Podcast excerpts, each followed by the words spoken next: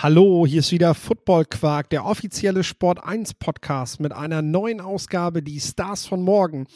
Heute mit der Ausgabe Rotes Licht, grünes Licht. Viel Spaß.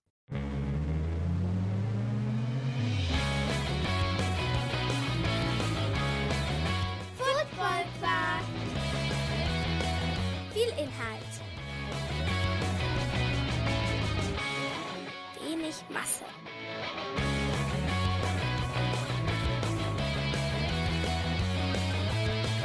Moin Lorenz. Ja, moin Philipp.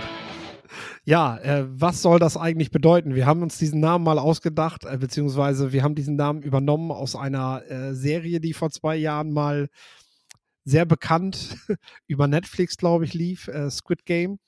Und äh, das haben wir irgendwie beibehalten, weil wir einmal über die roten Lichter, also über die Red Flags im US-Stil zu sprechen. Das heißt, die Spieler, die aus medizinischen Gründen oder aufgrund von charakterlichen Einschränkungen, sage ich jetzt einfach mal, ähm, Probleme bereiten können. Und äh, deshalb äh, erwarten wir, dass diese Spieler entweder später gedraftet werden oder sich äh, als mögliche Problemfälle herausstellen können. Oder, das auch dazu gesagt, zu bestimmten Teams gehen sollten vielleicht, damit äh, das Ganze in besonderem Maße gehandelt werden kann. Äh, und die grünen Lichter, das heißt, wir wollen nicht nur über die negativen Beispiele reden, sondern auch über die besonderen Spieler, die einem Lockerroom einen äh, bestimmten Stempel aufdrücken können, die äh, Führungsspielerqualitäten mitbringen, äh, die einen besonderen Charakter, ein besonderes Sozialverhalten an, an den Tag legen, was, was Teams einfach sehr hoch schätzen. Ähm, nehmen wir, glaube ich, als das bekannteste Beispiel gerade Jalen Hurts, von dem das bekannt war vor dem Draft, dass er ja, meine, es gab Beispiele wie, wie äh, ich, ich habe hier mal eben für 400 Yards äh, gespielt und habe dem Gegner 50 Punkte reingeschenkt. Und eine halbe Stunde später war Jalen Hurts mit seinen Wide Receivers schon wieder im Geräteraum und hat trainiert. Ähm, das spricht natürlich über einen besonderen Charakter, über einen besonderen Führungsspieler, der auch andere mitgezogen hat dabei. Und äh, das Resultat seiner besonderen Arbeitsmoral und Motivation, Selbstmotivation, ja, das sehen wir jetzt ein Stück weit auch darin, dass er sich in der Liga bei den Profis festgesetzt hat und äh, jetzt auch seinen ersten großen, großen Vertrag bekommen hat. Ja, genau. Ähm, also in der, in der Folge geht es darum, so ein bisschen also, wenn ich jetzt mal für mich spreche, ist mein, mein Netzwerk und meine Kontakte so ein bisschen zu nutzen, die ich habe, ob das in der NFL ist, ob das im College Football ist, ähm, um da ja so bestimmte Gerüchte sind im Endeffekt, dass ich kann hiervon wenig verifizieren. Das sind meistens Dinge, die ich über den, den dritten oder vierten Menschen höre irgendwie, die irgendwer mal gesagt haben soll. Also das ist einfach so in dieser Folge, die positiven und negativen Beispiele. Die positiven sind meistens dann eher noch ähm, in den ja, äh, für uns Außenstehende, sage ich mal, ähm, zugänglich, die negativen eher weniger. Ich muss auch dieses Jahr sagen, ich finde gerade was Verletzungen angeht und was so, ja, die Top-Spieler angeht, gibt's eher wenig rote Flaggen. Also da sind dann Verletzungen dabei, die, wo ich auch ein paar hier aufgezählt habe und nachher nennen werde. Aber wo man auch realistisch sagen muss oder sagen kann, da gibt's jetzt keinen, ja, das, das sind jetzt keine, was weiß ich, ähm, Unterkörperverletzungen bei Offensive oder Defensive Linemen, die immer oder Knieverletzungen, die dauernd wiederkamen. Oder das, das ist dann mal, was weiß ich, ein Hamstring, also die oder ähm, ja, eher leichte Verletzungen. Und ähm, keine, die jetzt, die, die jetzt so wie in vergangenen Jahren, so Carson Strong war zum Beispiel letztes Jahr der Quarterback von Nevada, so das Paradebeispiel, wo es einfach leider klar war, dass sein Knie halt langfristig kaputt ist. Also so Spieler habe ich jetzt in dieser Klasse, was das, was die Verletzung angeht, gar nicht so gefunden. Nee, wir können auf jeden Fall sagen, dass wir an dieser Stelle ähm, zum einen das sagen, was wir eben mitbekommen haben, durch Kontakte, durch, durch äh, Twitter, Social Media, alles, was wir irgendwie nutzen können, was wir versuchen natürlich auch zu verifizieren, aber wir können am Ende weder die Spieler direkt danach befragen und äh, in der Regel auch nicht die Coaches, die sie hatten, danach fragen, was genau dahinter steckt. Ähm, was aber klar ist, und das ist, glaube ich, der Anhaltspunkt, den wir hier geben wollen, wenn wie im letzten Jahr Nakobe Dean die ganze Zeit nicht gedraftet wird, obwohl der teilweise als Erstrundentalent gehandelt wurde, dann hoffen wir, dass wir euch mit dieser Folge hier das dafür an die Hand geben können, warum ihr euch erklären könnt am Draftabend, warum das vielleicht so ist und warum die Teams dort bei dieser Personalie verunsichert sind. Das heißt nicht, dass, dass, dass jeder Spieler, der früh gedraftet wird, äh, der früh gedraftet wird, diese Concerns nicht mitbringt. Ähm, aber zumindest hat es dafür gesorgt, dass nicht alle 32 Teams diesen Spieler plötzlich äh, ja, links liegen lassen oder so ein bisschen vorsichtiger bei ihm sind. So, das können wir, glaube ich, da, dazu sagen. Wir wollen hier niemanden vor den Bus werfen, äh, wenn es darum geht, mit Gerüchten aufzuräumen oder äh, Dinge breit zu treten. Jeder von euch und jede von euch, die das jetzt hört, kann sich einen eigenen Teil dazu denken und äh, das auch selber für sich einordnen und selber bewerten, ohne dass wir jetzt sagen müssen, der Spieler hat sich hier so und so verhalten und deshalb würde ich ihn auf keinen Fall nehmen, sondern ihr bekommt die Informationen und was ihr daraus macht, das ist jedem selbst überlassen. Genau, also ja, eine Corby Dean ist ein super Beispiel, wo es mit Sicherheit nicht am Charakter lag, sondern einfach halt an den Verletzungen. Äh, letztes Jahr, der lange Zeit als, boah, ja, erste Rundenspieler, vielleicht Top 50 Spieler gehandelt wurde und dann wesentlich später, als das gedraftet wurde. Und so ist bei uns auch die, die wir als rotes Licht ähm, bezeichnen, wenn die dann am, am Draftabend oder am zweiten Tag des Drafts fallen oder vielleicht auch erst am dritten Tag genommen werden, obwohl die eigentlich wesentlich höher gehandelt wurden. Ähm, dann wisst ihr vielleicht warum und wenn die eigentlich überhaupt nicht fallen, dann haben wir vielleicht auch Unrecht gehabt. Ähm, es braucht auch immer nur ein Team, das die Concerns nicht so hat und nicht so sieht. Also ja, ich, ich, ich will einfach damit sagen auch, dass das natürlich nicht hundertprozentig ist, was wir jetzt sagen. Also nicht jeden, den ich bei rotes Licht nenne, muss unbedingt fallen. Nicht jeder, der grünes Licht hat, muss unbedingt höher gehen, als ihr das vielleicht denkt. Äh, oder als man das als Außenstehender denkt, sondern ja, aber ich würde schon sagen, dass wir in den letzten Jahren den ein oder anderen hier ähm, schon auch genannt haben, für beide Aspekte dann höher oder tiefer gedraftet wurde. Ähm, da sind wir natürlich auch nicht die einzigen, aber ja, ich denke schon, dass das so ein paar Tage vorm Draft dann auch eine recht wichtige ja, Ressource ist und recht wichtige Info nochmal sein kann in gewissen Fällen. Ja, lass uns doch gleich zu Anfang mit einem vermeintlichen roten Licht, was gerade durch die Medien geistert, aufräumen oder das vielleicht auch ein Stück weit einordnen, wie wir beide das sehen. Wie gesagt, ihr könnt das auch selber für euch beurteilen, aber wie wir das sehen, ähm, das ist die Debatte, die jetzt losgegangen ist um die Quarterback Nummer 1. Äh, es scheint sich momentan, ich versuche das jetzt mal zusammenzufassen, es scheint momentan so zu sein, als wäre Bryce Young wohl derjenige, der von den Carolina Panthers an 1 geholt wird. Jetzt gerade gibt es zwar auch wieder seit einer halben Stunde, glaube ich, gefühlt Gerüchte, dass es Will Levis sein soll. Äh, plötzlich, plötzlich spielt Las Vegas komplett verrückt und macht Will Levis jetzt zum First Pick. Also ähm, habe ich noch gar nicht also, mitbekommen. Ja, jetzt jetzt gerade jetzt gerade jetzt gerade wird das breit getreten, dass äh, dass äh, plötzlich die Sportsbooks äh, fangen jetzt an, die Wettquoten für Will Levis radikal zu verändern.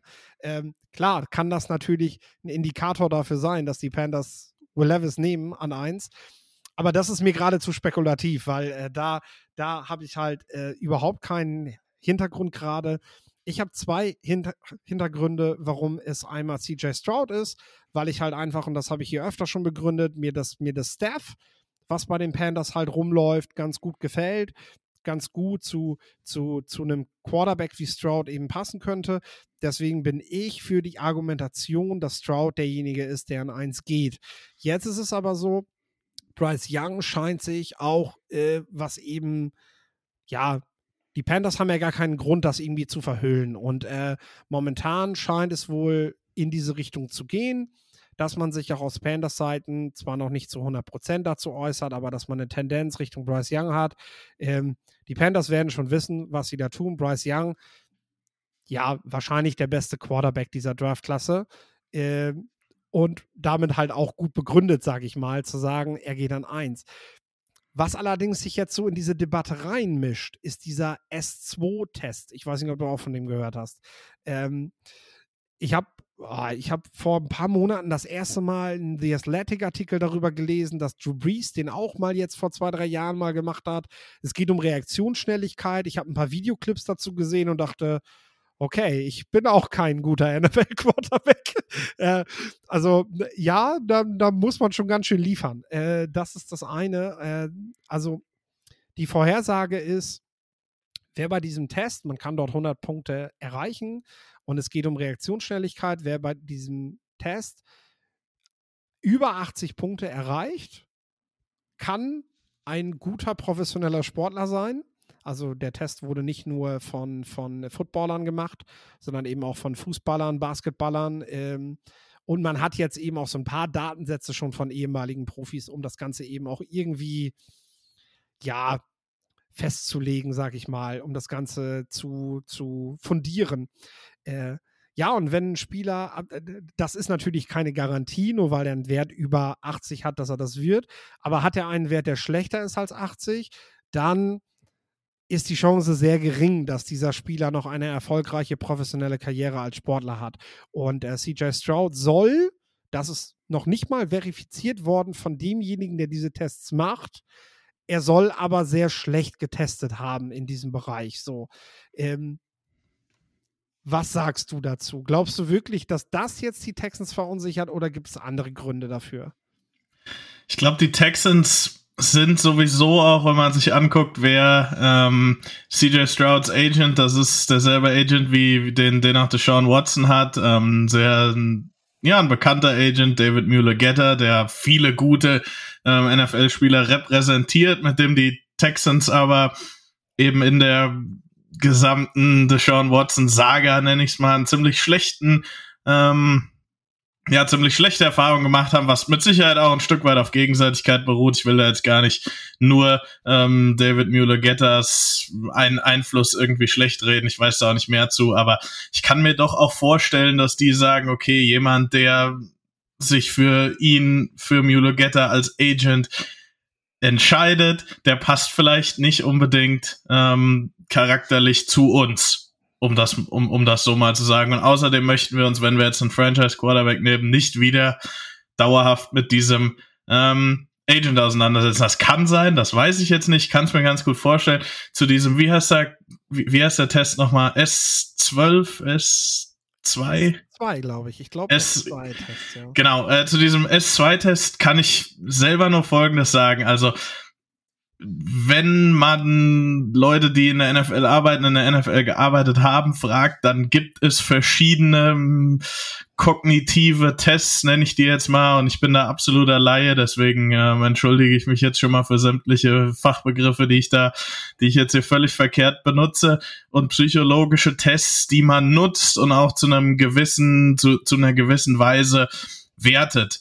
Ich weiß zum Beispiel, dass die Raiders diesen S2-Test ähm, nicht machen, dass die eine Alternative haben, die auch ähnlich sein soll. Ähm, im Endeffekt ist das sowas für mich, das kann man schön nutzen, wenn man wen eh schon mag und wenn man jetzt sagt, okay, Bryce Young, den finden wir eh klasse und da der checkt jede Box und außerdem hat er noch eine 95 auf diesem, auf unserem von, von 100 auf diesem Test gescored. Boah, mir zu sagen, einen Spieler nur deswegen runter zu run runter zu graden, schlechter zu graden, das finde ich schwierig. Das mag es geben. Ähm, ja, wie gesagt, weiß ich jetzt nicht, ob die Texans das machen. Ähm, aber es gibt da Möglichkeiten, auch nicht nur, wie gesagt, zu dieser kognitiven, sondern auch zu irgendwelchen psychologischen Tests, wo es Firmen gibt, die ja früher mal Navy Seals ähm, Kandidaten oder Pilotkandidaten oder was weiß ich getestet haben, das Ganze jetzt so langsam an die NFL verkaufen, ja, und was auch gut sein kann oder auch nicht. Ähm, wie gesagt, für mich kann das so, so ein bisschen richtungsweisend sein. Ich möchte natürlich auch ganz gerne hätte ich auch den Kontext, wann und wo hat CJ Stroud das gemacht, wann und wo haben andere das gemacht. Also es ist auch was anderes, wenn du das, wenn einer den vielleicht am Abend des NFL Combine macht und jemand anderes ähm, morgens bei einem, bei einem ähm, Team-Visit. Also da wissen wir auch einfach nicht viel und wir wissen, wie du auch schon gesagt hast, gar nicht unbedingt, ob CJ Stroud das da, da jetzt gut oder schlecht abgeschnitten ist. Für mich ist das so ein bisschen zu simpel fast schon, dass man jetzt sagt, okay, jemand, der da gut ist, der ist auch ein guter Athlet oder der schlechteste ist ein schlechter Athlet oder ein schlechter Profisportler.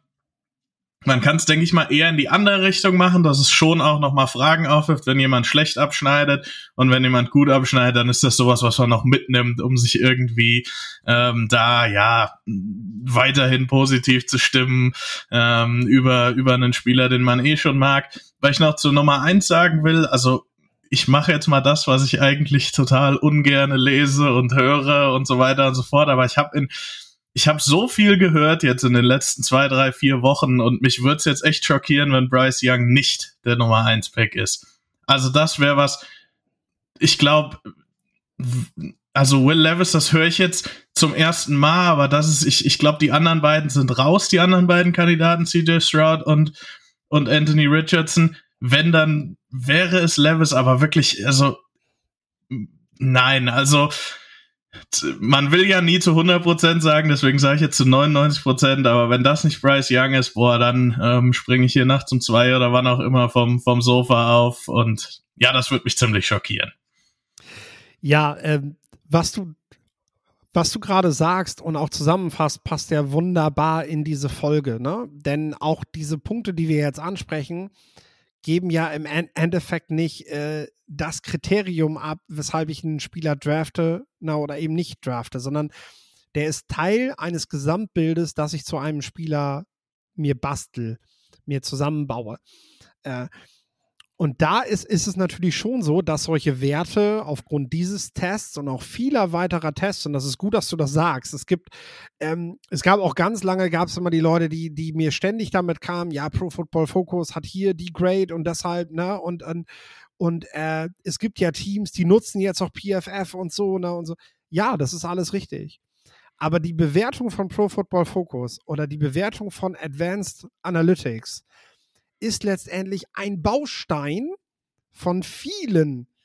Ich versuche einfach als Team, wenn ich Spieler bewerten möchte, so viele Informationen über diesen Spieler wie irgend möglich zu sammeln und zu erhalten. Und da ist natürlich so ein S2-Test oder XYZ-Test oder wie du sie auch immer alle nennen willst, ein Teil, den ich natürlich sammle. Also, wenn CJ Stroud so einen Test gemacht hat, dann will ich das Ergebnis auch sehen weil ich diesen Spieler vielleicht drafte und, und das Schlechteste, was du machen kannst, dich zu früh auch einen Prospekt einstellen und sagen, das ist unser Mann und alles ignorieren, was du irgendwie an Daten über diesen Spieler kriegst. Äh, das ist nicht gut. Und jetzt ist es so, und das macht den Anschein, Bryce Young an 1 und die Texans fanden Bryce Young, glaube ich, auch ziemlich nice. Ne? Und wenn du jetzt in einem Locker, äh, wenn du jetzt im War Room sitzt und jetzt dich seit Wochen berätst, seitdem du, seitdem du dabei bist, das Big Board zu erstellen und du verhandelst und berätst, die Scouts legen ihr Wort ein, der GM, der neue Head Coach, der Teambesitzer wird mit an Bord sein und, und seinen Senf dazu abgeben, ne? So. Und CJ Stroud ist einfach nicht der Quarterback, für den alle gerade ein High Five sich geben. So. Und ich sag mal, das, das ist der Moment, weißt du? Du machst deinen Pick und wenn du in der ersten Runde einen Quarterback nimmst, dann erwartest du eigentlich, dass alle im Raum so, ey, geil, wir haben den Spieler, den wollen wir haben und so. Und wenn das gerade nicht der Fall ist bei den Texans, wenn es um die anderen Quarterbacks geht, und wir reden nicht nur von CJ Stroud, sondern von Will Levis, von Richardson, von Hendon Hooker, du kriegst die Leute nicht an Bord dafür, weil der hat hier Bedenken, der bei dem. Und dann kommt natürlich noch so ein Test, der vielleicht das auch noch so unterstützt, indem ich sage, ey, ja, ich habe es ja vorher schon gesagt, so, ich bin kein großer Fan von ihm, so. Letzten Endes ist klar, wenn die, die den Hut aufhaben, den geil finden, dann ist egal, mit wem die sich abklatschen. Solange zwei Leute sich im Raum ein High Five geben können und das ist der GM und der Besitzer, dann ist alles cool. Dann wird der Spieler auch geholt, so, ne? Aber wenn das nicht der Fall ist, dann verstehe ich total, dass die Texans, so groß das Need auf Quarterback auch ist an zwei, am Ende zögern und sagen, ey, nee, natürlich werden wir einen Quarterback im Draft holen. Aber mit unserem ersten Pick wollen wir einen Spieler, bei dem wir uns abklatschen, bei dem wir überzeugt sind, dass der uns weiterbringt. Und danach können wir uns gerne auch über Spieler, Spieler unterhalten, die hier im Raum zwar von mehreren eine First-Round-Grade bekommen, aber vielleicht nicht von den wichtigen Entscheidungsträgern. Ähm, dann können wir das machen. Wir sind an zwölf nochmal dran, wir sind in der zweiten Runde wieder dran. Alles cool. Aber mit dem ersten Pick holen wir jetzt erstmal einen Spieler, den wir alle richtig klasse finden. Und wenn das Will Anderson ist oder Tyree Wilson, dann machen wir das so. Und dann ist auch ganz egal, was da draußen in irgendwelchen Mockdrafts steht. Das beeinflusst nämlich den War Room, der seit Tagen zusammensitzt oder seit Wochen viel mehr, gar nicht. Und sollte er zumindest nicht. Dazu noch mal ganz kurz, ich finde, es gibt so diese Idee, ähm, dass, dass Teams, die einen Need of Quarterback haben, auch unbedingt einen Quarterback nehmen werden. Also das stimmt überhaupt nicht. Das ist, glaube ich, eine so der der ja falschesten Einschätzungen, die die die über den Draft immer noch auch medial. Also ich sehe es jedes Jahr ist halt ähm, auch letztes Jahr in einer schwachen Quarterback-Klasse war auch in Mock-Drafts bis einen Monat vor dem Draft immer zwei drei Quarterbacks in den Top 10. Äh, vielleicht haben wir auch Mock-Drafts gemacht, wo das auch so war ist eine Lektion, die, die ich gelernt habe, dass ein Quarterback, vor allem ein Quarterback früh zu draften in der ersten Runde, ist ein großer Schritt für jedes Front Office, für jede Franchise. Ich sag mal, in den 20ern ist noch mal was anderes. Aber selbst bei den, bei den Packers mit Jordan Love hat man das gesehen. Hätte es da ja so viel rumort, wäre Jordan Love das 33. Pick gewesen versus das 27. oder wo auch immer jetzt gegangen ist. Wahrscheinlich nicht. Ja?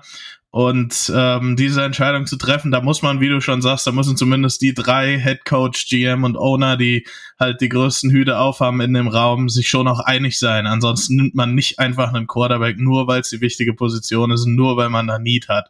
Ähm, genau. Und bei den Texans muss man auch bedenken, die haben einen, einen defensiven Head Coach in D'Amico Ryans, der mit den 49ers immer eine super Defensive Line hatte ähm, und daher auch mit Sicherheit so eine Offense ein bisschen, äh, eine Defense ein bisschen kreiert und dadurch auch eine Defense aufbaut. Also wenn er sagt, lass uns den besten Pass Rusher nehmen, ob das Will Anderson, ob das Tyree Wilson oder vielleicht jemand anderes ist, ähm, dann wird mich das, ja, also ich, das finde ich momentan wahrscheinlicher. Wie gesagt, dass, dass die, das Gerücht schon länger, und mit schon länger meine ich vielleicht zwei, drei Wochen, ist, dass Will Levis zwar der zweite Quarterback auf dem Board der Texans ist. Wie gesagt, Gerücht, also ich glaube, da ist auch 50-50 dran. Aber ob der nun wirklich das Pick ist, nur weil er der zweite Quarterback auf deren Board vielleicht nochmal ist, mhm. glaube ich eher nicht. Ähm, aber das würde mich jetzt nicht so schockieren, als wenn Bryce Young nicht der Pick an Nummer eins wäre, sag ich mal. Ja, und, und das sei, das sei abschließend zu dieser Diskussion noch dazu gesagt. Also ich werde meinen Mockdraft, der kommt Donnerstagmorgen auf touchdown24.de, könnt ihr euch dann angucken. Die erste Runde mock ich dann durch. Bin gespannt, wie eure Rückmeldungen sind, aber auch wie gut ich dann am Ende damit liege. Momentan bin ich auch an Bord bei Bryce Young an 1. Äh, ne? Auch wenn ich lange Zeit für CJ Stroud äh, die Fahne hochgehalten habe, was jetzt, was jetzt, was jetzt eben den Panthers-Pick angeht nicht was den besten Quarterback im Draft angeht. Ähm, und ähm, ich muss aber auch noch mal dazu ergänzen, wenn wir jetzt darüber reden, ja, dann nehmen die Texans an 12 oder an, an oder in der zweiten Runde einen Quarterback. Diese Taktik mit, ähm, also nehmen wir mal an, die Texans finden Hendon Hooker ziemlich klasse. So, und da sind alle, alle sind im War Room und finden ihn richtig geil. Ne? So, du hast ja gerade gesagt, das ist nicht der Fall, aber rein hypothetisch gesprochen jetzt mal. Könnte, dann, wie gesagt, also. Genau, dann interessiert die Texans natürlich einen feuchten Kehricht, dass der in Mock Drafts in der Regel immer erst am Ende der ersten Runde gedraftet wird, dann werden die den an zwei nehmen und nicht an zwölf. So, ne? Das, das ist der Punkt. Das muss halt auch noch mal allen klar sein für den Quarterback, für den sie überzeugt sind, dass das der Quarterback der Future ist, der Quarterback der Zukunft ist, für den werden sie den erstbesten Pick ausgeben und nicht warten, dass er eventuell noch da ist, wenn sie dann dran sind. Aber äh, für den QB, den sie eben ganz gut bewerten und mit dem sie sich das auch vorstellen können, für den kannst du auch nach dem zweiten Pick noch auf Quarterback gehen. Also hätte, wenn und wäre, aber das würde schon auch was darüber aussagen, ähm, wenn sie, ich sag mal in Anführungszeichen, erst an zwölfter Stelle noch, noch einen Quarterback nehmen. Exakt. Also das würde eben aussagen, dass man ja, einerseits natürlich sehr hoch auf, auf dem Spieler war, den man an zweiter Stelle hatte. Das wird auch das, was, das wird auch, das würde auch das sein, was dann auf der Press Conference danach gesagt wird. Aber es würde halt auch ein bisschen was über den Quarterback aussagen, dass man gesagt hat, okay, so hoch ähm, schätzen wir den auch nicht ein, aber dadurch, dass er an zwölfter Stelle noch da ist, also wir konnten es verkraften, hätten wir ihn nicht bekommen. Ähm, ja, Ich glaube aber tatsächlich nicht nochmal, wenn das stimmt, dass Will Levis die Nummer zwei ist. Bei den anderen beiden Quarterbacks, die dann noch auf dem Board wären, könnte ich mir vorstellen, dass die es bis an zwölf schaffen. Bei Will Levis, auch wenn wir es und sowieso die Medienlandschaft bisschen anders sieht, kann ich mir irgendwie nicht vorstellen, dass der fällt. Also da war schon, jetzt seit einem Jahr ist es irgendwie so, ja, immer wieder hört man, dass die NFL halt sehr hoch bei Will Levis ist. Ich verstehe es so ganz auch nicht, wir verstehen es beide so ganz nicht. Ähm, aber es ist einfach so und ja, vielleicht werde ich jetzt auch wieder nach der Aussage eines Falschen belehrt. Also ihr merkt, man tappt so ein bisschen im Dunkeln, aber mich würde es wundern, wenn der es aus den Top 10 schafft. Bei den anderen zwei, in, in dem Fall Richardson und ähm, Stroud wird es mich nicht so sehr wundern, obwohl ich auch davon ausgehe, dass zumindest drei dieser vier Quarterbacks in den Top 10 gedraftet werden. Jo. So, jetzt lass uns aber dann endlich auf die echten roten Flaggen eingehen. Ähm, und ich würde sagen, mit den positiven Charakteren, die schließen wir zum Schluss ab, weil das ist meist kurz erklärt. Lass uns jeder so ein paar Spieler nennen und das begründen, warum ja, warum haben Teams wahrscheinlich eine, eine rote Flagge oder warum wird dieser Spieler später gedraftet, als es aktuell noch viele erwarten? Und wir müssen jetzt eben nicht, äh, also wir müssen jetzt nicht nochmal die Jalen Carter-Debatte führen, weil der ist ja bereits quasi herabgestuft worden. Ähm, dadurch, dass er eben nicht zu den Top 4 Spielern dieses Drafts gehört, sondern in der Regel immer einen Tacken später geholt wird. Also wenn der aus den Top 5 fällt, weiß es mittlerweile jeder, der diese Sendung verfolgt und äh, der sich mit dem Draft ein bisschen beschäftigt, warum Jalen Carter später geht. Also lass uns über Spieler reden, wo ihr vielleicht denkt so, wow, jetzt habe ich was Neues gehört. Okay, ähm, das nimmt dann meine ersten zwei so, so ein bisschen weg. Ich nenne sie trotzdem noch mal kurz namentlich. Das ist einmal Jalen Carter, über den wir eigentlich fast jede Folge oder viel gesprochen haben, der eben neben seinem, ähm, ja, der der, der eben auch Fragen über seine Arbeitsmoral hat. Also es geht nicht nur um ähm, die, die, die, die Fragen um die, um das, was da in, in Georgia nach der Parade der National Championship passiert ist. Dann habe ich noch Dewan Jones von Ohio State. Ähm, das hat, den hatte ich auch vor paar Wochen schon mal angesprochen, mach's jetzt auch noch mal ganz kurz. Bei Dewan Jones sieht so aus, als ob er Probleme hat, sein Gewicht zu halten und Probleme hat, ähm, grundsätzlich schlaue Entscheidungen zu treffen, sage ich jetzt mal hat beim Pro Day keinen sich sich nicht wiegen lassen, was ja äh, dem einen oder anderen NFL Head Coach, in dem Fall Mike Tomlin, in dem Fall bisschen äh, blöd aufgefallen ist und außerdem soll er in Indianapolis nachts in Bars gesichtet worden sein, was halt auch einfach nicht so clever ist. Gut, damit die beiden. Dann mache ich mal weiter. Ähm, mit meinem ersten dann richtigen. Das ist Keely Ringo von Georgia. Also wir bleiben bei den Georgia Bulldogs und bei Keely Ringo ist es einfach so, dass ich da auch über Kontakte, die Coaches bei Georgia kennen, gehört habe, dass die jetzt nicht unbedingt auf der defensiven Seite so ja ähm, sauer sind, dass Keely Ringo als als was ist er jetzt Redshirt Sophomore oder eben ähm, Junior, also in seinem ersten Moment, in dem er Draft eligible ist, in die NFL geht. Ich glaube, das hat auch ein Stück weit damit zu tun, warum Keely Ringo schon so ein bisschen gefallen ist, neben seinem inkonstanten Tape. Aber ich glaube, was halt, was sich auf dem Tape zeigt, dass er einfach, ja, inkonstant ist, das hat sich auch so ein bisschen in diesem, in diesem Georgia-Programm wieder gespiegelt. Das kann öfter mal bei diesen absoluten Top Five-Star Recruits so sein, dass, ja, man kann das so Diva-mäßig nennen, aber dass da halt nicht mehr so, ich sag mal, dass das Feuer dahinter ist wie bei einem Walk-On oder bei einem Three-Star-Recruit, der jetzt bei Georgia unbedingt seinen, seinen Platz kriegen muss, sondern dass Keely Ringo immer wusste, okay, ich bin halt einfach so athletisch und äh, so weiter und so fort, dass ich hier sowieso spiele und dass das natürlich auch dem einen oder anderen Coach ein bisschen schlecht auffällt, sei das dann im Run-Support, sei das ähm, technisch, das kann sich auch in der NFL ändern, weil da sind alle im Endeffekt dann auch Top-Athleten, obwohl es bei Georgia auch fast schon so ist.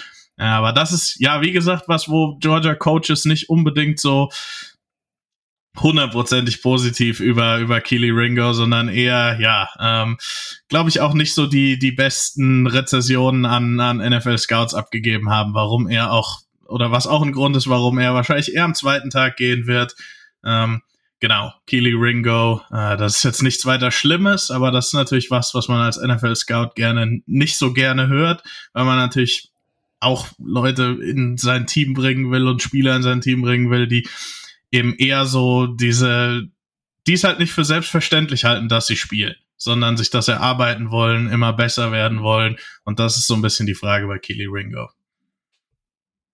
Ja, und das ist, äh, das, das zeigt ja eigentlich auch, wie transparent der Prozess mittlerweile in vielen Bereichen geworden ist, dass Keely Ringo eben auch schon seit Wochen eigentlich derjenige ist, der, der, der fällt, ne? Der einfach, wenn du, wenn Journalisten, die eben auch sehr, sehr populäre Mockdrafts machen, ich fand, äh, ich habe diese Tage habe ich von äh, Pete Traeger habe ich den Podcast gehört. Ähm, der hat dann seinen ersten Mockdraft vorgestellt und sagte eben, ey, dann dann äh, den ersten Mockdraft, den ich mache, das ist quasi so ein Schuss ins Blaue. Und dann warte ich auf die Resonanz der Teams. So, weil er hat dann, weiß ich nicht, er hatte dann in seinem ersten Mockdraft hatte er äh, Jonathan Mingo irgendwie auf Platz 30 in seiner Runde 1, ne? Oder Platz 31. Und dann haben wir ihm erstmal ganz viele Scouts und so haben ihm erstmal zu verstehen gegeben, so, du, ist gar nicht verkehrt, Jonathan Mingo nicht, nicht zu schlecht zu sehen. Aber niemand, niemand hat den in Runde 1. Also niemand. Äh, deswegen kannst du den aus deinem Mockdraft da streichen. Und äh, genauso scheint es eben auch bei Kilo Ringo zu sein, der vorher aber im Runde 1 gewesen ist, viel, ähm, der jetzt seine, seine Probleme da charakterlich eben aufzeigt. Ähm, ich würde von meiner Seite aus so ein bisschen auf medizinische, äh, ja, Probleme eingehen. Äh, was ich, da habe ich tatsächlich viel gelesen, viel mitgenommen. Und äh, das ist, äh, ähm, das ist einmal ist das äh, Dalton Kincaid, den ich hier nennen möchte, der äh, immer wieder ja Rückenprobleme, Rückenprobleme hat ähm, und äh, der deshalb äh, ja, ich sag mal ähm, das, das könnte Teams verunsichern. Also die Medicals haben ergeben, dass er da, dass er da noch nicht von ab ist, sage ich mal.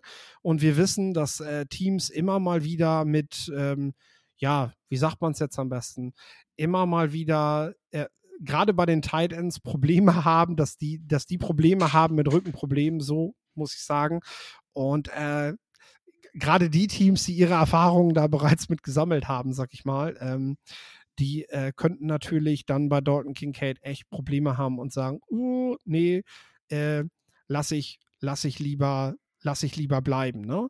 So. Und äh, ja, gerne. Ja, ähm, wenn, wenn du mit Kincaid fertig bist. Äh, nur ganz kurz, als ich ähm, vor, wie lange ist das jetzt her, vier Monaten ähm, beim NFL PA Bowl war, da war auch immer so die, die Aussage war von vielen, Dalton Kincaid, das könnte oder ist der beste Teil in dem Draft.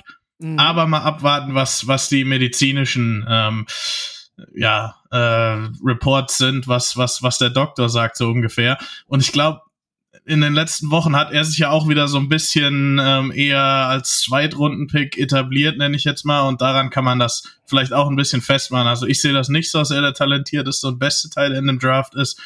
Aber ja, äh, diese Verletzungsfrage könnte da noch ein bisschen oder könnte jetzt ja auch wieder durchgesickert sein und das könnte halt ja die ein oder andere Red Flag auch von Teams gewesen sein. Okay. Ähm, ja, das nächste ist im Prinzip, also, also da, da ist halt der Hinweis, wenn Dalton Kincaid nicht in Runde 1, wie er aufprognostiziert wird, gedraftet wird und ihr euch am Anfang der zweiten Runde wird er dann wahrscheinlich häufig genannt als einer der, der jetzt als erstes geht. Und wenn das nicht passiert, dann könnt ihr davon ausgehen, dass der Medical Report, was seinen Rücken betrifft, halt schon mehr Bedenken äh, verursacht hat bei den Teams. Äh, ein anderes Problem wird sicherlich äh, Sean Tucker haben. Äh, Sean Tucker hat ähm, äh, Herzprobleme, so heißt es. Ähm, beim äh, Combine auch diagnostiziert bekommen und die sollen so schwerwiegend sein, dass wir uns so, ja, im Bereich, ähm, wie heißt er denn gerade noch? Unser, unser Guard von den Chiefs, der sehr spät gedraftet wurde. Äh, Trey Smith. Trey Smith, genau. Also die sollen wirklich sehr schwerwiegend sein. Und äh, Trey Smith ist damals dann noch als Late Rounder gedraftet worden. Man muss sagen, Trey Smith ist vorher aber gesund quasi als First Rounder gehandelt worden und ist dann quasi sechs Runden gefallen. Ist dann in der sechsten Runde, glaube ich, geholt worden. So. Sean Tucker ist jetzt ein solider Running Back gewesen, der ähm, so auf der Kippe, sag ich mal, von Tag 2 zu Tag 3 irgendwo bei diesen Dritt-, Viertrunden Running Backs, denke ich mal, zu finden sein wird. Aber mit diesem Problem, was er jetzt mitbringt, äh, und in diesen Bereichen trennt sich die Spreu halt noch schwieriger vom, vom Weizen als äh, in Runde 1, ähm, muss er eigentlich sagen, schon Tucker damit sehr wahrscheinlich undrafted Free Agent. Ne? Also, wenn, wenn das die Teams verunsichert, musst du eigentlich damit rechnen, dass Tucker am Ende nicht gedraftet wird, oder? Leider ja. Ähm, bei Trey Smith war es so, ich habe mich da auch mit dem Area Scout der Chiefs unterhalten, der eben auch Tennessee scoutet. Und was der mir da erzählt hat, wie viel Geld man vor dem Draft ähm, investiert hat, um, um Trey Smith zu verschiedenen Herzspezialisten, wie auch immer, zu schicken, ähm, um zu sehen, ja, ob man den nehmen kann, ob es da eine Chance gibt, dass er in der NFL sich halten kann. Nur für einen Sechstrunden-Pick damals. Ähm, das war schon sehr beeindruckend. Und damals war es noch, war es noch länger klar, dass er diese Probleme hat. Also Trey Smith konnte damals am, am College nie trainieren, er konnte nur spielen samstags. Ähm, über zwei Jahre hinweg, glaube ich. Und hat das dann auch länger durchgezogen. Bei Sean Tucker sind diese News, glaube ich, ziemlich ja neu. Ähm, deswegen nochmal ungewisser. Er wird mit Sicherheit irgendwo landen im Camp, ähm, wenn er halt, ja, natürlich muss er auch da sein, sein Medical ähm, bekommen. Aber das, ja, das ist leider sehr, sehr schade und tragisch, aber kann mir auch nicht vorstellen, dadurch, dass das auch jetzt eher kurzfristig kam, im Vergleich zu auch dem Beispiel Trey Smith, wo die Chiefs vielleicht auch andere Teams eben viel Zeit hatten, ihn zu verschiedenen Spezialisten in den ganzen USA irgendwo zu schicken. Ähm, ja, ist, ist, ist das bei Sean Tucker vielleicht nicht unbedingt der Fall. Und wie gesagt, Trey Smith, der wurde als Erstrundenpick gehandelt, Sean Tucker eher so als Dritt-, Viertrundenpick. Das macht schon schwierig, leider. Ja, du, du setzt dich dann halt einfach nicht mehr ab. Was aber die Situation ist, er geht als Running Back dann als undrafted Free Agent in die Camps, wird dort 100 Prozent von irgendeinem Team ins Camp geholt, denn spielerisch hat er es ja, ähm, dass, du, dass du ihn auf jeden Fall bei dir haben willst. Und dann wird er sich natürlich von unten hocharbeiten können. Also wenn sich, wenn sich diese, diese Probleme eben letztendlich langfristig nicht bestätigen, hat er ja trotzdem eine Zukunft in der NFL, auch wenn er jetzt am Anfang erstmal nicht das sichere Gehalt kriegt, sondern sich als undrafted Free Agent erstmal hocharbeiten muss. Und er wäre ja letztendlich auch nicht der erste Running Back, der aus dieser Rolle heraus ähm, ähm, ja, zum, zum, zum langjährigen Starter wird dann, ne? So. Also das bietet ja schon fast eher das Potenzial, weil der Einsatz für ihn nicht hoch ist, dass du da dann am Ende sogar einen Stil landen kannst, wenn man so will. Ne? Also man kann das ja auch mal positiv ausdrücken. Ähm, ja, charakterlich, also ich tue mich da auch schwer mit, welche Informationen habe ich. Äh, einmal hast du über Ricky Stromberg ja auch die letzten Wochen mal gesprochen. Jim Nagy hat das jetzt ein Stück weit nochmal bestätigt, vom Senior Bowl her. Also fand ich in, in, in, interessant. Äh, du hast es jetzt einmal angesprochen mit seiner Arbeitsmoral und äh, Nagy deutete das jetzt auch nochmal an. Äh, gestern war das unter einem Kommentar bei äh, Matt Miller, der seine Spieler vorgestellt hat, für die er seine Hand ins Feuer legt und dabei Ricky Stromberg mit drin hatte, äh, wo Jim Nagy dann sich veranlasst fühlte, dazu doch mal was zu sagen. Äh, fand ich interessant. Kann, äh, ja. Kann auch so ein bisschen dass die, ja, ich nenne es mal die Politik der All-Star Games mitspielen, weil Ricky Stromberg ja beim Shrine Bowl war und eben nicht beim Senior Bowl. Kann aber auch sein, dass eben der Senior Bowl Area Scout, der ja Arkansas macht, das so gesehen hat, vielleicht andere das so sehen. Ähm, das nur, nur noch als Kontext dazu. Ähm, ich glaube, ja, der Senior Bowl war grundsätzlich nicht hoch bei Ricky Stromberg, obwohl das zumindest Außenstehende in den Medien ja viele ich auch, äh, was das Tape angeht, waren und sind. Also ja, durchaus eine auch eine spannende Sache. Wenn der jetzt in der zweiten, dritten Runde geht, dann hat's halt das eine Team oder vielleicht gab es da ein paar Teams, die das nicht so gesehen haben. Wenn der aber fällt an Tag drei, dann ja, wissen wir und wisst ihr ganz genau, äh, warum das war. Genau, deswegen sprechen wir es an. Und bei dem Spieler, der wohl nicht fallen wird, über den wir auch nochmal gesprochen haben, wo ich aber ein interessantes Zitat fand, ähm, ich glaube, bei Bruce Feldman ist es gewesen. The Athletic, ähm, Bruce Feldman schrieb über Steve Avila, der seinen Quarterback in höchsten Tönen gelobt hat für seine Arbeitsmoral. Ähm, und sagte dann, das Gleiche könne man eigentlich, also Feldman sagte dann, das Gleiche könnten Scouts eigentlich nur noch über Hendon Hooker sagen, wenn es darum geht, einen Quarterback für, für seine Leidenschaft und, und seinen Team Spirit halt zu feiern. Und von wem man das überhaupt nicht sagen könnte, wäre Will Levis, sagte er. Äh, ne? So, ich, ich habe das vorher gesagt. Ich bewerte das nicht. Ich gebe das einfach, ich stelle das nur zur Verfügung. Das ist eine Information, die ich eben rausgelesen habe bei Feldman, der jetzt in meinen Augen auch nicht den Grund dafür hat, jetzt irgendwie großartig Schaum für bestimmte Leute zu schlagen oder für bestimmte Leute nicht. Und äh, auf der anderen Seite, ja, haben wir ähm, mit, ähm, mit äh, äh, also wenn Will Levis da vorne geht und, und er, er hat keine charakterlichen Probleme, keine Frage. Ich habe ich hab ja jetzt auch nichts gesagt, ne? Ich will einfach nur ähm, diese, die, diese Information mit rausgeben.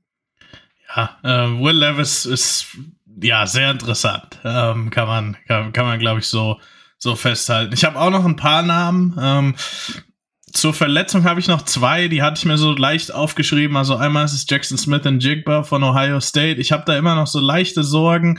Äh, das hat ja ja ähm, dann sich dazu entschieden, ähm, anstatt eben ähm, es nochmal zu versuchen, am Buckeyes Playoff Run teilzunehmen, sich eben auf den NFL Draft vorzubereiten. Ja, im Endeffekt kann es so gewesen sein oder wird das, wird ihm das auch ein Arzt empfohlen haben. Trotzdem ist es für mich immer noch ein bisschen merkwürdig, aber Nick Bosa hat was ähnliches gemacht und ist jetzt auch halt der Defensive Player of the Year gewesen. Ähm, von daher muss es auch nicht unbedingt sein, dass, dass, dass, dass das negativ sich auf eine Karriere auswirkt. Luke Musgrave ist der, der Thailand von Oregon State, den hatten wir noch nicht angesprochen. Der hat im Prinzip seine komplette Senior Season mit einer Knieverletzung, die aber auch wohl ähm, geheilt sei, verpasst. Ähm, trotzdem, das sind noch so, ja, Top-Leute, die eben verletzt waren um nochmal auf charakterliche, äh, sag ich mal, ja, in Anführungszeichen Red Flags zurückzukommen, eine ganz deutliche ist Keishon Boutte, aber das wissen wir auch nicht erst seit heute. Das war auch jemand, der lange Zeit in, ja, so bis Herbst in First Round Mock Drafts rumgegeistert ist, sage ich mal, der auch Verletzungsprobleme hatte, aber vor allem eben, ja, der hat sich erst dazu entschieden, für seine Senior-Saison zurückzukommen. Dann war beim SEC Championship ist was Merkwürdiges passiert, was ich jetzt in diesem Podcast eigentlich nicht nochmal erzählen will. Also googelt doch einfach mal LSU, ähm, ähm, SEC Championship, Staffer feiert oder irgend sowas und was da so die, ja, Gerüchte sind, an denen wohl auch was dran ist.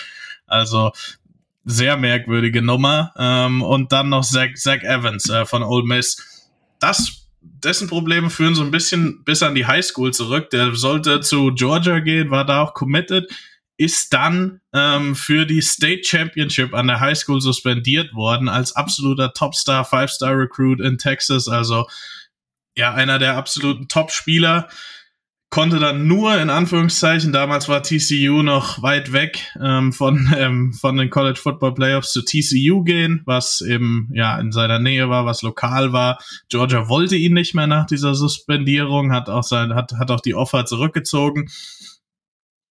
Ist dann zu TCU, ist dann jetzt nochmal zu Ole Miss transferiert, ist zweimal von Teammates ja in der Rotation haben, haben, waren dann immer die Teammates, die Starting Running Backs. Also ein bisschen auch eine merkwürdige Hintergrundstory, die sich so durch College, durch, ähm, durch, durch die Highschool zieht bei Zach Evans, der ja talentiert mit Sicherheit ist, aber wo es dann irgendwie nie gereicht hat, auch jetzt bei, bei Ole Miss. Gut, Quinton Judkins kann man jetzt sagen, ist ein Top Freshman Running Back gewesen, aber auch da wundert es einen, dass ein ehemaliger Five-Star-Recruit da reinkommt und eben nur und ziemlich deutlich auch nur die zweite Geige spielt. Also irgendwas ist mir da auch ein bisschen faul und ich glaube auch, das ist auch ein Grund, warum wir über Zach Evans in den letzten Wochen und Monaten auch wieder wesentlich weniger gehört haben als vorher. Ja, weil äh, based on tape, äh, ne, habe ich ihn, habe ich ihn da irgendwo Top 5 ständig gehabt, ne? Ähm, Finde ihn, finde ihn mega stark. Ja wichtige Information hier nochmal. genau, also wenn dann Zach Evans irgendwann in der vierten, fünften Runde geht, dann wisst ihr warum, wenn es in der zweiten, dritten ist. Dann äh, ja, haben sich die Teams wahrscheinlich da nicht so viele Gedanken drüber. Oder, oder haben sich sicher viele Gedanken drüber gemacht, oder, aber haben es dann halt als nicht so schlimm angesehen. Ja, und es riecht gerade eher nach Runde 4, 5, das muss man schon sagen. Äh, ne, deutet eben darauf hin, dass, äh, dass äh, fern vom Tape eben äh, diese Probleme eben bei den NFL-Teams auch schon länger bekannt sind. Er löst ja nicht diesen berühmten Hype aus, äh, den, man, den man eigentlich gerne vom Draft für so einen Skill-Position-Spieler haben möchte, ähm, der dann so à la Jamie Gibbs der nächstbeste Running Back ist, der dann geht. Ne? So, äh, ja, lass uns, lass uns am Ende noch so über die Spieler reden, für die wir, äh, ja, wie Matt Miller das geschrieben hat. Spieler, für die ich meine Hand ins Feuer lege, für die ich, für die ich brenne, äh, vielmehr selber brenne, weil ich die Spieler richtig, richtig klasse finde. Und ähm, ich würde ganz gerne, ganz gerne mit, ähm, ja, mit ein paar Namen anfangen. Und er einmal ist das, weil er mich beeindruckt hat mit seinem ganzen Auftreten und seinem ganzen Sein beim Combine. Nolan Smith, äh, der, ja, der, der hat einfach Freude gemacht. Und ich habe noch nie gesehen, dass das NFL Network einem, einem Draft Prospect einfach mal so Mikro-Kopfhörer alles in die Hand gegeben hat, gesagt hat, hier komm, moderier du einfach mit Rich Eisen den Rest durch, so, ne? Äh, mach du mal hier, während du hier unten auf dem Feld stehst und das machst so das ist schon schier beeindruckend. Und das Ganze auch noch in der sympathischen Art und Weise. Also überhaupt nicht irgendwie, überhaupt nicht irgendwie, dass du das Gefühl hattest, äh, das ist jetzt ein Poser oder so, ne? Sondern im Gegenteil, äh, äh, ursympathisch und du kannst dir richtig vorstellen, wie der in einem Lockerroom auch einfach der, der, der Vocal Leader ist, ne? Wie er einfach Ansprachen macht, wie er das da eben auch gemacht hat und wie er seine Mitspieler mitzieht und äh, wie er äh, ganz wichtiger Punkt ist. Und ich glaube, das spiegelt sich auch in seiner Prognose wieder, denn Nolan Smith war lange Zeit doch eher so dieser erst Zweitrunden-Pick auf der Kippe. Und jetzt sind sich eigentlich alle ziemlich einig, dass Nolan Smith in der ersten Hälfte der ersten Runde geht. Dass trotz seiner Limitierungen, was seine, was seine Körpergröße angeht, ähm, weil Teams, weil er Teams schier beeindruckt hat mit, mit, seinem, mit seinem Sein. Und das kann ich mir richtig gut vorstellen. Wenn der da in den Facilities vor Ort war oder auch beim Combine während der Gespräche, der hat einen bleibenden Eindruck hinterlassen, einen positiven. Und wenn du da, weiß ich nicht, 30 Blitzdays Dates nacheinander machst und am Ende sagst ja, der Nolan, wisst ihr noch, ne? So, das, das bleibt hängen, das, das beeindruckt und das Tape stimmt. Also Nolan Smith für mich einer der Spieler, die ich äh, ganz vorne sehe. Und ähm, ein weiterer Spieler, der für mich richtig, richtig gewonnen hat, glaube ich, über den Draft-Prozess, obwohl er aufgrund seiner Verletzung längere Zeit nicht spielen konnte, ist Hendon Hooker. Ähm, für mich passt das ins Bild, dass Bruce Feldman das eben über Hendon Hooker nochmal gesagt hat, dass er das nochmal noch mal dranhängen muss. Hendon Hooker hat im Prozess der Interviews geliefert und hat den Teams gezeigt, dass er ein Quarterback ist, der, der smart ist, der mannschaftsdienlich ist, der Führungsspielerqualitäten hat, der Dinge einfach mitbringt, die du, die du auf dem Feld nicht lernen kannst, sondern die du einfach mitbringen musst, charakterlich. Und äh, das ist eine besondere Qualität, die ihn einfach herausnimmt aus den, ich sag mal, wir haben lange Zeit von den Top 4 Quarterbacks gesprochen. Ähm, und dann ist Hendon Hooker der nächste von dieser Gruppe, die dann kommt. Ähm, man muss aber klar sagen, und das ist das, was wir eigentlich auch schon seit letzten Herbst sagen, Hendon Hooker gehört eigentlich in diese Top-4-Gruppe mit hinein. Ähm, von dem, was er zusammengespielt hat, von dem, was er charakterlich mitbringt und von dem, was er letztendlich auch äh, äh, ja, noch lernen kann auf dem nächsten Level. Ja, genau, oder man. erstmal die nächsten.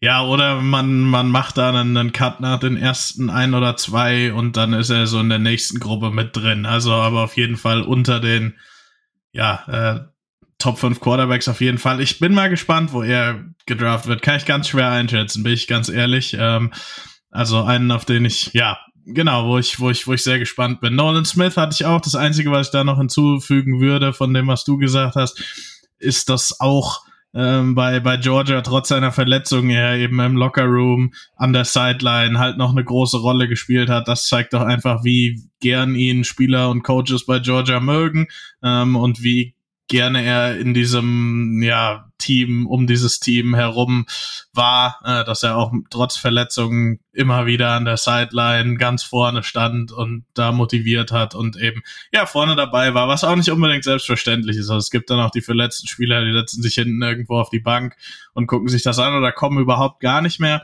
Und das war bei Nolan Smith nicht der Fall. Ich glaube, der war täglich in der Facility, war täglich in Meetings um den Coaching-Staff herum, war bei den Spielen. Das ist auch was, wie sich ein professioneller Spieler auch bei einer Verletzung zu, ja, verhält. Und das hat Nolan Smith eben gemacht. Und ich glaube, das hilft ihm auch nochmal. Genau, ähm, Bryce Young hatten wir eben schon angesprochen, habe ich jetzt auch nochmal mitgenommen. Ein Teil, warum ich mir eben ziemlich sicher bin, dass er der First Overall Pick ist, ist auch das, was über ihn so charakterlich schon bekannt war, aber jetzt auch nochmal rauskommt bei vielen der Quarterbacks, also eigentlich bei allen, außer äh, wenn ich jetzt mal die Top 4 nehme, ich nehme jetzt mal Hendon Hooker doch raus, gibt's immer wieder mal auch so ein skeptisches Stimmchen, was der Charakter, was die Work Ethic und so weiter und so fort angeht. Ja, das hörst du bei Bryce Young überhaupt nicht. Da hört man eben nur Positives. Dazu kommt noch, dass er eben bei zwei Jahren bei Alabama halt super gespielt hat, sie damals, sie auch die Offense unter expandiert haben im Vergleich zu der ja, RPO-Offense, die eben Mac Jones und Tua Tagovailoa vorher gelaufen sind. Ja, hat, musste viel mehr eben auch selber kreieren. Und ja, Bryce Young deswegen auch ja, wahrscheinlich der erste, der, der First Overall Pick. Ich habe dann noch Cedric Tillman, den Wide Receiver von Tennessee dessen Vater auch in der NFL war ähm, und einen sehr, sehr guten Ruf hat. Das ist immer so das, was man hört. Okay, Cedric Tillmans Vater war ein super Kerl und ein super Pro und ähm, davon profitiert auch Cedric Tillman. Das mag jetzt positiv oder negativ sein, dass jeder direkt erstmal, der ja schon lange Zeit in der NFL, also seit den 90ern ist, beim Namen Cedric Tillman erstmal an den tollen super Vater denkt, der sehr beliebt ist.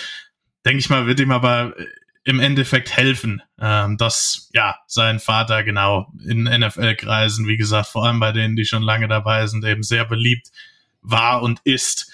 Ähm, ich mach, ich nehme noch einen und dann gebe ich es dir noch mal ab und dann äh, habe ich noch einen äh, Roshan Johnson, der Running Back von Texas, der es ja bei mir noch in die dritte Runde geschafft hat. Auch ein Teil dessen ist nicht nur sein Tape, sondern auch wieder, wie er die Situation gehandelt hat, eben als hoch rekrutierter Quarterback nach Texas zu kommen, dann auf Running Back ähm, die, den, den Switch zu machen, dann bekommt er Bijan Robinson davor gesetzt. Da hätten 99 Prozent der Spieler gesagt, nee, jetzt reicht's mir hier, ich transferiere hier weg und ich möchte hier mit dem, äh, ich möchte irgendwo die die erste Geige spielen und ja, Roshan Johnson hat das ganz anders gemacht. Er hat eben einfach professionell ähm, immer noch natürlich versucht, Bijan Robinson, so schwierig es war, die, die Starting-Rolle abzugeben. Das, so talentiert ist er nun mal einfach nicht, aber hat da auch, auch in Special Teams, auch als Blocker, auch als Ballcarrier eben ja, äh, sich voll fürs Team reingehauen, über vier Jahre bei den Texas Longhorns, da alles gemacht, was die Coaches, was das Team von ihm wollten. Ich glaube, das ist auch was, was bei den, bei, bei NFL-Teams eben sehr positiv auffallen wird und warum auch Roshan Johnson, ja, denke ich mal, einer der ersten vier, fünf Running Backs vom Board sein wird, definitiv, und den wir auch spätestens auf Freitagabend, äh, wo wir, oder Samstag früh dann deutscher Zeit den, den Namen hören werden. Du sagst es, ja. Äh, ich möchte zum Schluss einfach nur noch mal ein paar Namen nennen, bei denen ich erwarte, dass sie früher gedraftet werden, als ähm, lange Zeit ihre Prognose war oder aktuell teilweise auch noch ihre Prognose ist. Ähm, das ist zuallererst Sam Laporta, Tight End. Äh, ich wäre tatsächlich nicht überrascht, wenn er aufgrund der Interviews und aufgrund seines, seines Auftretens am Ende sogar äh, in der ersten Runde gedraftet werden könnte. Also äh, wir schauen mal, ob ich recht behalte. Äh, Überrascht wäre ich da schon, möchte ich nur, möchte ich nur einschieben. Ja, Zweite ja, Runde nicht, aber erste Runde wird mich überraschen. Das sagst du, ne? Ich sag aber halt, es gibt ja äh, immer mal so dass, dass den Spieler, wo man so ein bisschen mit der ja, Wimper zuckt oder wie man es dann sagen, man möchte es gar nicht negativ ähm, jetzt irgendwie belasten, aber ja, gut, könnte. Mal, ich habe ich hab ganz oft deinen Will McDonald, habe ich jetzt ganz oft in First Round Mock Drafts gelesen. Ne? Also, ich will es nur mal gesagt haben. Der ist äh, auch nicht weit davon weg mittlerweile. Äh, dann denke ich, müssen wir auf jeden Fall Keanu Benton nennen. äh, als äh, besonders positiven Charakterspieler. Und äh, wen ich ja eigentlich auch seit dieser College-Saison einfach so ein bisschen so lieb gewonnen habe und äh, dazu noch nennen möchte, das ist äh, Julius Brands, Cornerback, der ja der wahrscheinlich auch früher gedraftet wird. So, das sind äh, die drei, die ich jetzt noch so nennen möchte, wo ihr nicht verwundert sein müsst. Wie gesagt, Sam Laporta. Ich mache einfach mal die Ansage, weil es tatsächlich sein kann, dass Dalton Kincaid so ein bisschen hinten rüberfällt aufgrund der Rückenprobleme. Sam Laporta der Next Man Up ist, weil er eben diesen positiven Charakter hat und man ihn eben ja ihn, ihn, ihn eben äh, sich sehr gut vorstellen kann. Und gerade Titan ist eben auch eine Rolle, bei der es auch echt ums Köpfchen geht. Also wo du nicht nur wo du nicht nur stupide deine zwei Routen läufst und Bälle fangen sollst, ne, sondern wo, wo sehr viel von dir eben vom Mindset her verlangt wird. Und äh, das sieht man zum Beispiel auch an dem Aufstieg von George Kittle. Mindset ist eine ganze Menge, äh, was dein Spiel eben auch besser machen kann, gerade auf Tight End. Und ähm, deswegen sage ich ihn nicht, weil Sam Laporta von derselben Schule kommt, äh, sondern weil Sam Laporta eben ähnlich gerade äh, gerade gewinnt bei den Teams, wenn es darum geht, äh, ja, dort zu punkten bei den, bei den, bei den weichen Skills, sag ich mal. Genau, nee, finde ich sehr interessant. Ähm, finde ich, äh, bin, bin, bin ich mal gespannt. Also du, du hast schon recht, das ist jemand, der in den, der, der in den letzten Tagen und Wochen so ein bisschen auch immer wieder, immer wieder auftaucht in gewissen Rumor Mills oder wie auch immer. Ähm, einen, den ich noch ganz kurz nennen möchte, das ist äh, Tyree Wilson, der Edge Rusher von Texas Tech wo man hören wird und gehört hat, ja, der ist sehr roh, äh, was den Pass Rush angeht. Der muss technisch noch zulegen. Und ich denke mal, das sehen auch viele Teams so. Was er halt mitbringt, ist charakterlich das, wo Teams sagen, okay, mit dem können wir arbeiten und dem können wir in kurzer Zeit viel technisch beibringen. Auch er ist jemand, der charakterlich eben nicht nur was für ein Typ er ist, sondern auch was seine Arbeitsmoral auf dem Feld im, im, im Training aber auch eben in seiner Freizeit, in Anführungszeichen, angeht, äh, Teams sehr beeindruckt hat und wo, ja, irgendwann wahrscheinlich in den Top 5 auch ein Team sagen wird, ähm, deswegen können wir dieses Risiko, dass er eben noch nicht so der ganz, dass das ganz fertige Produkt ist, wie vielleicht manch anderer, der technisch schon sehr gut ist, können wir das Risiko eingehen, weil er einfach physisch, athletisch und eben charakterlich alles mitbringt, was wir von einem NFL-Profi auf Defensive Line von einem zukünftigen Elite-Spieler sehen wollen. Guter Punkt. Könnte ja am Ende sogar vor Will Anderson landen. Wir werden sehen. also. Ist gut möglich. Ja, also, wenn. Ist, ja? Ich würde fast so weit gehen, dass wenn mich jetzt jemand fragt, wer geht erst, dass ich, dass ich dann fast mit Tyree Wilson gehe, weil alles, was man hört, ist, dass es dann zwei Tyree Wilson sein kann, dann drei Tyree Wilson. Gut, wenn er da halt nicht geht, dann ist wahrscheinlich Will Anderson zuerst, aber ja, ich irgendwie bahnt es sich an, dass die, dass die Texans und die Cardinals Tyree Wilson eben vor Will Anderson haben. Ähm, deswegen, ich habe natürlich Will Anderson trotzdem noch persönlich als einen besseren Spieler, aber ich glaube, dass sich das mittlerweile fast schon so abzeichnet, dass er erst Pick bei, an zweiter oder dritter Stelle sein wird. Außer die traden noch raus, kann ja alles passieren. ja, also das ist vielleicht ein spannendes Thema für unseren Talk am Freitag. Äh, dann sind äh, Lorenz, Torben und ich, wir haben zusammen auch letzte Woche noch einen gemeinsamen Mockdraft gemacht, der sehr viel Spaß gemacht hat. Hört auch da rein. Ähm, wir werden am Freitag über den ersten Draft Day sprechen und einen Ausblick auf den zweiten Tag geben. Äh, da werden wir sicherlich, äh, also wenn das so kommt, wie du gerade sagst, werden wir sicherlich über Tyree Wilson und Will Anderson kurz sprechen müssen. Wenn Sam Laporta in Runde 1 gedraftet wird, wird das sicherlich auch ein Thema werden. Von meiner Seite aus weise ich jetzt nochmal auf meinen Mockdraft auf touchdown24.de hin. Ähm, der kommt Donnerstagmorgen. Und äh, abschließend, äh, ja, kann ich sagen, guckt einfach mal auf Twitter, gerade auch am Samstag, am letzten Tag des Drafts, äh, könnt ihr, glaube ich, von mir und Lorenz über Twitter noch eine ganze Menge in Informationen zu den Prospects kriegen. Bei uns hört es bei 100 Spielern nicht auf. Äh, wir haben ein Repertoire, was noch ein bisschen tiefer geht, sodass wir da auf jeden Fall äh, noch mit dem einen oder anderen Spieler und mit der einen oder anderen Information auch für das jeweilige Team äh, ja liefern können. Und äh, deswegen stellt uns da ruhig Fragen, verlinkt uns einfach unter irgendwelchen Posts und dann sind wir, denke ich, rege bereit, da mal äh, zu antworten, um mal Stellung zu beziehen. das war's von meiner Seite aus mit der letzten Folge vor dem NFL Draft. Ich sag Tschüss. Lorenz hat das letzte Wort. Ja, ähm, du sagst, es ist die letzte Folge vor dem Draft. Wir haben es geschafft. Ich freue mich auf eine ja, sehr äh, relaxte Draft Draftnacht, bevor wir uns dann wieder hören am ähm, Freitag. Bei Philipp weiß ich, da wird das ein bisschen anders aussehen. Bei, bei RTL, da wird er wahrscheinlich ein bisschen eher ähm, Stress sein. Wünscht dir, Philipp, natürlich da alles, ähm, ja, alles Gute und viel Erfolg, viel Glück. Und ähm, genau, freue mich jetzt einfach auf den Draft am Donnerstag.